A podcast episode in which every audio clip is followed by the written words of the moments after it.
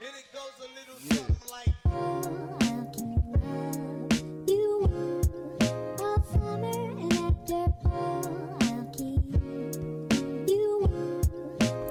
Hello, hello y bienvenidos al Para Florecer Podcast. Yo soy Rita, su host, y de verdad que todavía no me creo que estemos ya en el tercer episodio del podcast. Es súper loco y estoy tan, tan, tan agradecida con cada uno de ustedes que ha escuchado el podcast, que lo ha compartido en sus redes o que me ha escrito, que les ha gustado el contenido del podcast. De verdad que me hace muy, muy feliz y se los agradezco de todo corazón.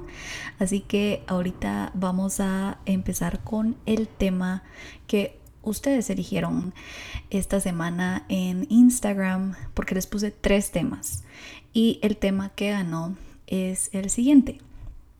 Hoy vamos a estar platicando sobre los mitos de belleza latinos que hay que finalmente decirle adiós. Me quise enfocar en los mitos de belleza latinos ya que estos son los a los que yo he estado expuesta literalmente toda mi vida. Me encanta que poco a poco el concepto de belleza latinoamericano ha cambiado, pero definitivamente hay aún ciertos pensamientos sobre cómo tenemos que vernos según la sociedad. Y considero que ya estamos en una época en la que ya podemos decidir por nosotras mismas qué es lo que nos hace sentir como nuestra versión más linda y más cómoda, sin importar si introducimos estos conceptos de belleza o no. Yo estoy 100% segura que ahorita que dije mitos de belleza latinos, ya se te vino más de algo a la mente. No sé, puede ser que se te haya venido el tema a mí, por ejemplo, que pues obviamente voy a profundizar un poquito más en un momento, pero solo, cuando me puse a pensar en este tema, lo primero que se me vino a la mente es la frase de la belleza es dolor. Yo siento que eso es algo tan de acá, tan latino. Otro tema que yo considero que también es algo bien, bien latino es volarte todo el vello corporal. Esa es otra cosa que yo digo que también es bien de acá. Es como muy... O sea, ¿cómo es posible que muchas latinas nacemos con vello corporal en los brazos, en las piernas, en el rostro, pero no lo tenemos que quitar, nomás podamos o nomás encontramos como que la forma de hacerlo, ¿verdad?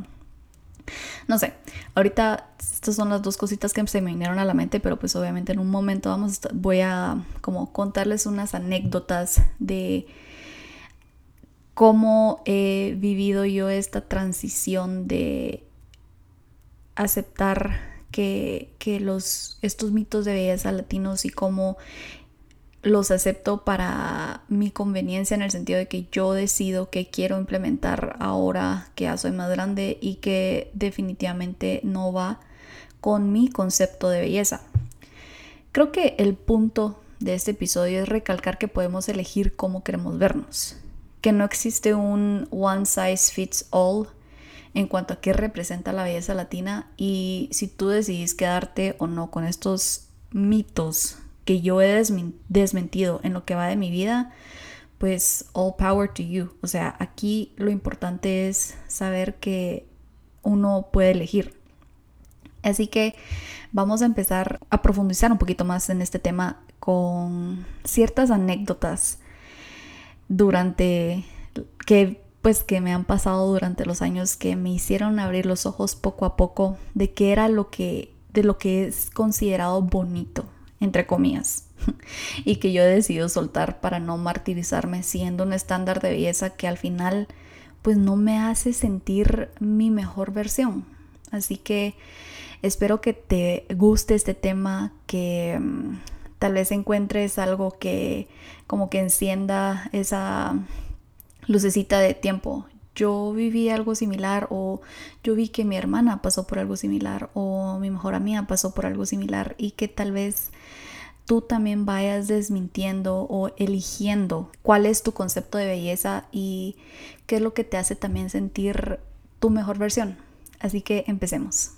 Me di cuenta que muchas de las anécdotas que voy a estar platicando el día de hoy fueron en mis años de colegio.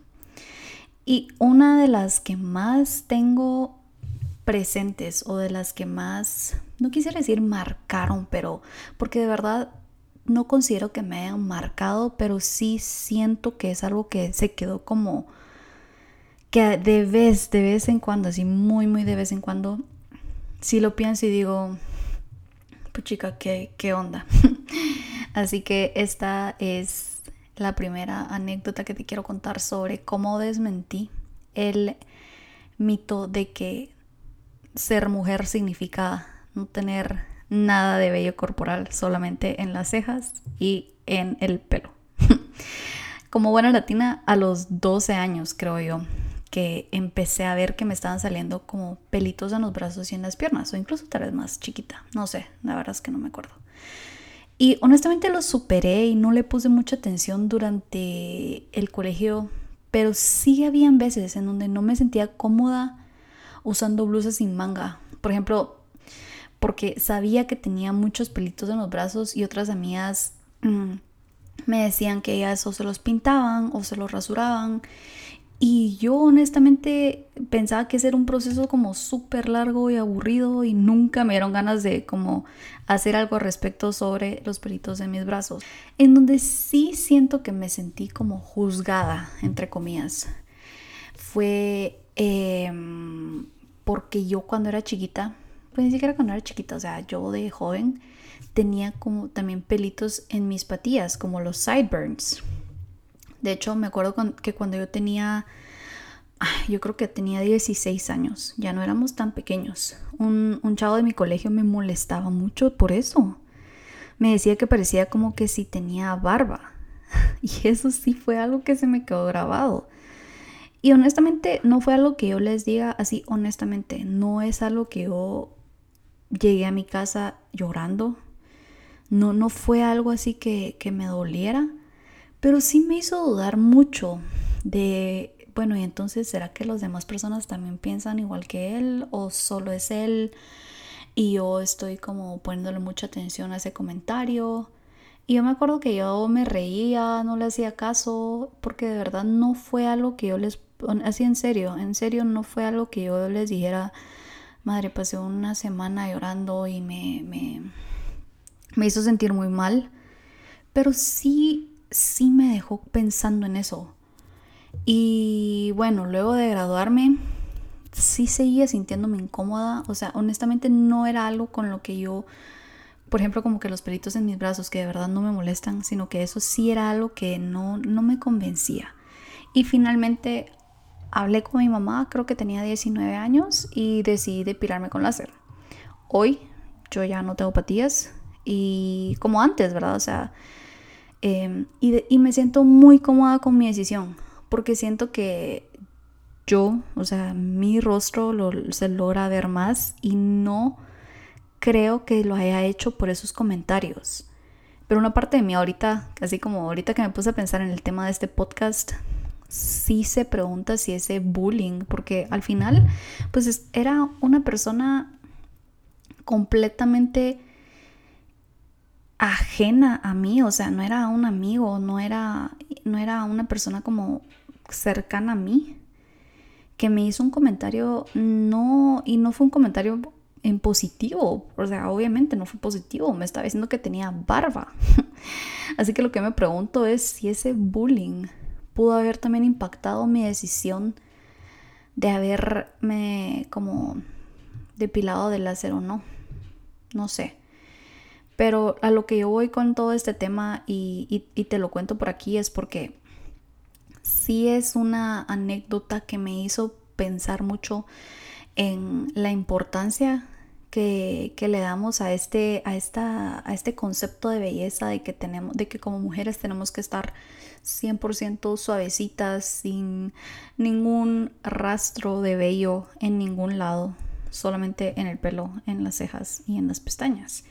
Y eso físicamente es casi imposible. Así que está en la decisión de cada una de decir, ok, a mí no me molesta o no, la verdad es que sí prefiero estar sin y no hay nada de malo en eso, pero como que cada quien decide, ¿verdad? No, no hay que dejarse influenciar por comentarios como este que me hicieron a mí de, pareces como que si tuvieras barba, que no hay que dejarse influenciar por estos comentarios a, tomar decisiones em, con las que, que te encienden algo y decís, puchica, nunca lo había pensado, pero como él me lo dijo, voy a hacer algo al respecto, ¿verdad? O sea, como les digo, yo de verdad creo que no fue, esa no fue mi mm, situación porque yo siempre lo había visto y solo no me convencía mucho cómo me veía así.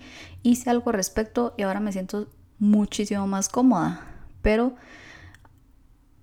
creo que mi punto con todo esto y con esta historia es nuevamente no dejarse influenciar por lo que te están diciendo las demás personas, sino que uno tiene que tomar decisiones propias y decidir si quiero hacer algo al respecto o no, o si lo estoy considerando solo porque la sociedad me está diciendo que esto tal vez no se ve muy bien, ¿verdad? La segunda anécdota que te tengo es sobre la idea de que la belleza es dolor. Cuando era pequeña, creo que tal vez tenía unos 8 años, yo era parte del equipo de cheerleaders de mi colegio. y parte del uniforme era que teníamos que tener una cola así súper, súper alta, con todo el pelo jalado para atrás, tipo el slick bun que está ahorita de moda, solo que sin, sin el camino en medio, sino que todo hacia atrás.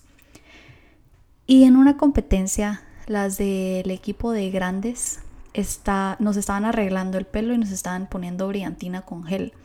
Y esta chava me estaba jalando tanto el pelo y que yo le dije que me dolía. Y ella literal solo me vio y me dijo, la belleza es dolor y me siguió jalando el pelo. y yo me acuerdo que yo sí sentía casi que una lagrimita en mi ojo por ese jalón de pelo que me estaba dando, pero honestamente ahí lo dejé. Y mm, creo que esta fue la primera vez que escuché esa frase, pero definitivamente no fue la última con el tiempo y ahora que tengo como mucha más confianza en mí misma, me he dado cuenta que la belleza no tiene que ser dolor. la belleza tiene que ser, a mi parecer, comodidad. Tiene que ser aceptación y tiene que ser sentirme bien con cómo me siento y que eso se, se refleje, que las personas se puedan dar cuenta de esa confianza y, y que eso y que eso como refleje mi belleza. Aquí, por ejemplo, regreso al tema de cuando me depilé con láser las patillas. Eso honestamente sí me dolió. o cuando, por ejemplo, me peinaron para mi graduación y tenía así todo el pelo jalado. O esas veces en las que usamos un par de zapatos divinos para una fiesta que se ven así increíbles, pero que nos hacen doler tanto los pies que literal nos la pasamos casi que sentadas toda la noche en vez de haber pasado bailando toda la noche. Siento que estas cosas pueden que no suenen para nada intensas a comparación de otros procedimientos de belleza u otras técnicas o secretos que hacemos como, como mujeres para estar incómodas o con dolor, pero que se signifique el vernos bien, entre comillas. Y ahorita que estoy hablando de esto, estoy casi segura que ahorita se te va a venir a la mente alguna, alguna anécdota tuya sobre cuando te dijiste, ok, la belleza es dolor, le vas a hacer ganas y te dolió el pelo, te dolieron los pies, te dolió la depilación, te dolió lo que sea por llegar a, esta, lo que sea, a como sea que te quisieras ver, ¿verdad?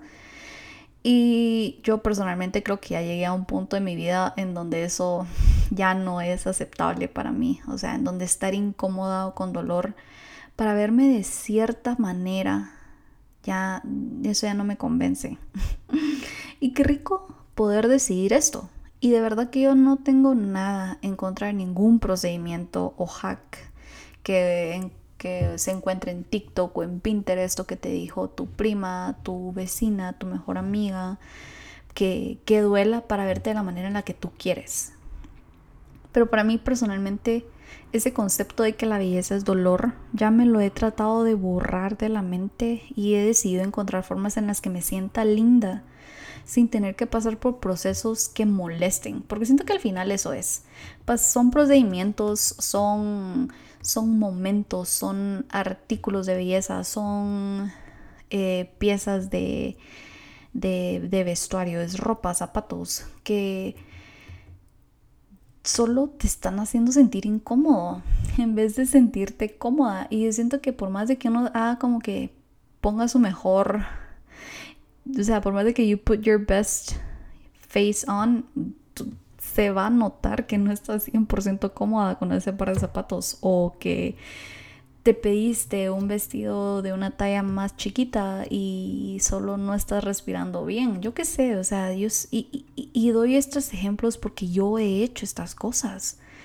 Y mm, ahorita que estaba haciendo las notas del podcast me puse a pensar que ya tengo ratos de no hacer esto porque no considero que sentirte incómoda y sentirte como... Yo creo que sí, al final es la incomodidad es o el dolor, sentir incomodidad o dolor para llegarte a ver de cierta manera, en mi parecer, y yo ya no, ya, ya no lo, ya no lo tolero, ya no creo que sea, no creo que sea la mejor forma y mm, creo que también es porque ya llega a un punto en donde la Rita de 28 años ha entendido esto, porque si me estuvieras diciendo cuando yo tenía 18, cuando yo tenía 15, incluso cuando tenía que 25, eh, si me dicen esto, yo digo, ay no, o sea, yo prefiero que me den los pies, pero me voy a poner estos zapatos porque me encantan y porque sí.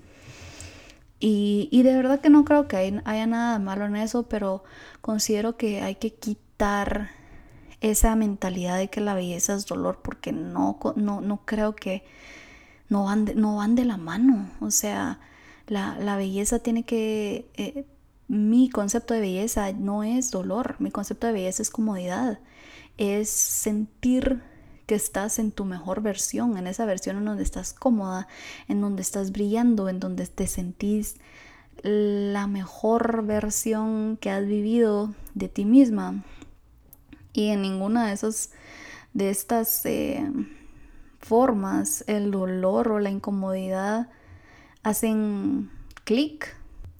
Otro concepto de belleza que siento yo que es muy de latinos es, es tener esa imagen de la latina perfecta. Cuando yo digo la imagen de la latina perfecta, a mí personalmente se me viene a la mente Sofía Vergara o J-Lo o Salma Hayek. Ese cuerpo así delgado pero curvy. Y creo que, o sea, es súper aceptable que ellas tengan ese tipo de cuerpo. Yo no quito que no se vean bien, pues se ven increíbles. Pero creo que ya en pleno siglo XXI podemos aceptar que las latinas tenemos todo tipo de cuerpos. Por tanto tiempo y obviamente aún todavía Considero que se cree que existe solo un estándar de qué significa ser latina y eso involucra ser delgada, pero tener así curves for days. Y a decir verdad, yo sí soy una mujer con curvas, pero no me considero una persona delgada. Así que se podría decir que al final no encajo al 100% en este estándar. Pero yo me acuerdo que en el colegio molestaban a varias de mis compañeras porque no tenían curvas hombres específicamente. O sea, haciendo este episodio y como going back a como éramos en el colegio, me estoy dando cuenta que eran los hombres a los que yo escuchaba juzgar a las mujeres. O sea, the audacity de que ellos eran los que estaban hablando de los cuerpos de las mujeres. Probablemente más de alguien. O sea, no estoy diciendo que solo los hombres, pero, pero es que sí, la verdad es que yo Solo tengo memorias de hombres juzgando los cuerpos de las mujeres. No me acuerdo de alguna mujer hablando del cuerpo de otra mujer. Pero bueno. Y bueno, ahora que lo pienso, uno, probablemente teníamos 15 años. Así que tampoco es como que nuestro cuerpo había desarrollado lo suficiente a como nos vemos ahora así en nuestros 20 y segundo, de seguro iban a haber otras mujeres con cuerpos diferentes para que estos hombres estuvieran ahí hablando de que por qué ciertas mujeres no tenían curvas.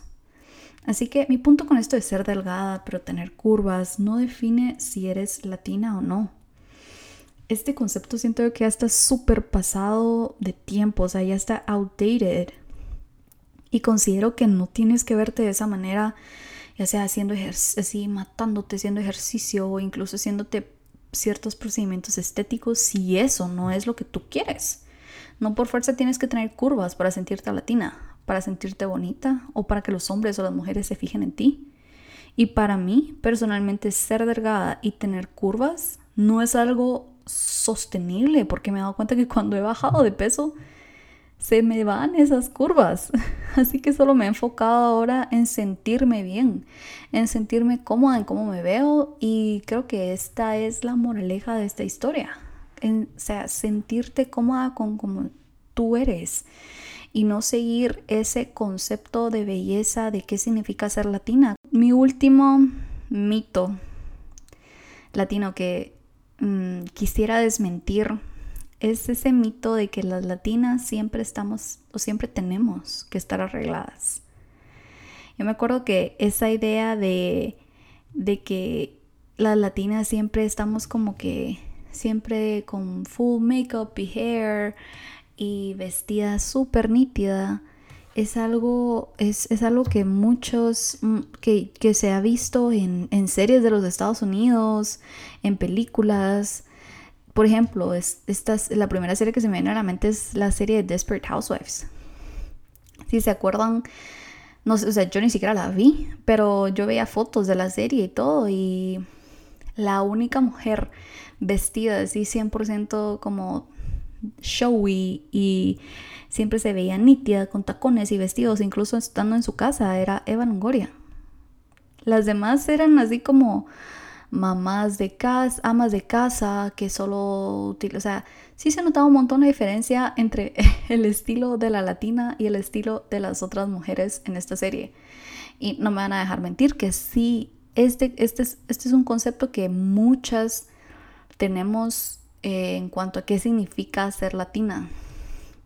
Y la verdad es que yo no tengo nada en contra de estar arreglada siempre. O sea, si alguien puede hacerlo, de verdad que dichosas, me encantaría poder estar siempre arreglada. Pero, y, y de hecho cuando yo me arreglo, me siento tan bien. Pero es algo que yo lo hago porque yo me quiero sentir bien. No porque, ay, qué pena que me va a ver el vecino recogiendo eh, la comida que mandé a pedir en Uber, en pants y en cola. O sea, no es por eso, yo me voy a arreglar porque yo me siento bien, me encanta peinar, o sea, ustedes si me siguen en Bloom ya saben que a mí me encanta utilizar maquillaje, me encanta, em, me gusta como de vez en cuando hacerme mis peinados, eh, así como más, más pensados a solo tener el pelo suelto, ¿verdad? Pero esto es de vez en cuando. Y definitivamente si uno activamente decide arreglarse todos los días, porque esto es algo que te va a subir tu confianza, que te va a hacer sentir mejor, te va a llegar, te va, te va a ayudar a, llegar a tu mejor versión, o sea, go for it, pero no tienes que sentir la presión de, de la presión y el estrés de estar así súper arreglada cuando solo no te dan ganas, o sea, a veces uno puede estar sin ganas, puede estar como incluso enfermo. ¿Quién se va a querer estar arreglando cuando estás enferma. O sea, solo hay que... Con esto voy a que tenemos que elegir en, en qué vamos a como enfocar nuestras energías. Y si tus energías ya no dan para maquillarte, peinarte y arreglarte full todos los días, no hay nada de malo en eso. Y no sé, siento yo que esto sí es algo como bien, incluso bien generacional de, nuestra sociedad. Y como les mencioné, creo que es algo que podemos, que cada quien puede elegir si es algo que te va a ayudar a subir tu, tu, tu confianza en ti misma o si solo te estás añadiendo más presión porque la sociedad dice que esto tienes que hacer cuando no, no es así, o sea, no hay que, no hay que prestarle la una, una, atención así de, no tienes que prestarle tanta atención a esto si eso es algo que solo no te va a añadir a tu día, ese día.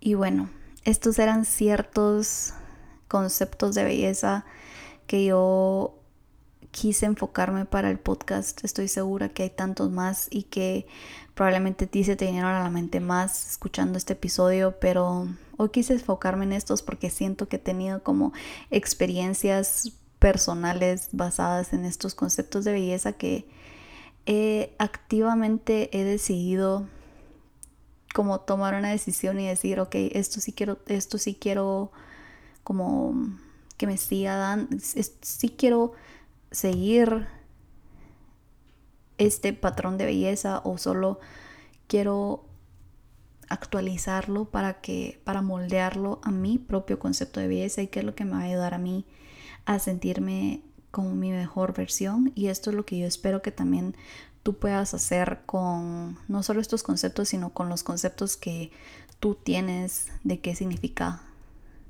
ser de qué significa la belleza para ti así que Espero que te haya gustado este episodio, espero que te haya servido y hayas encontrado tal vez alguna respuesta o alguna anécdota que se haya parecido algo por lo que tú habías pasado. O si estás como considerando seriamente cambiar tu perspectiva sobre alguno de estos mitos de belleza con los que hemos crecido, espero que te haya servido este episodio. Te agradezco mucho si llegaste hasta acá. Eh, recuerda que puedes darle follow a este podcast en la plataforma en la que lo escuchas para saber que esta es, estás por aquí y que puedes poner un review y compartir este episodio con alguien que tú consideres que le pueda servir. Eso me ayudaría muchísimo.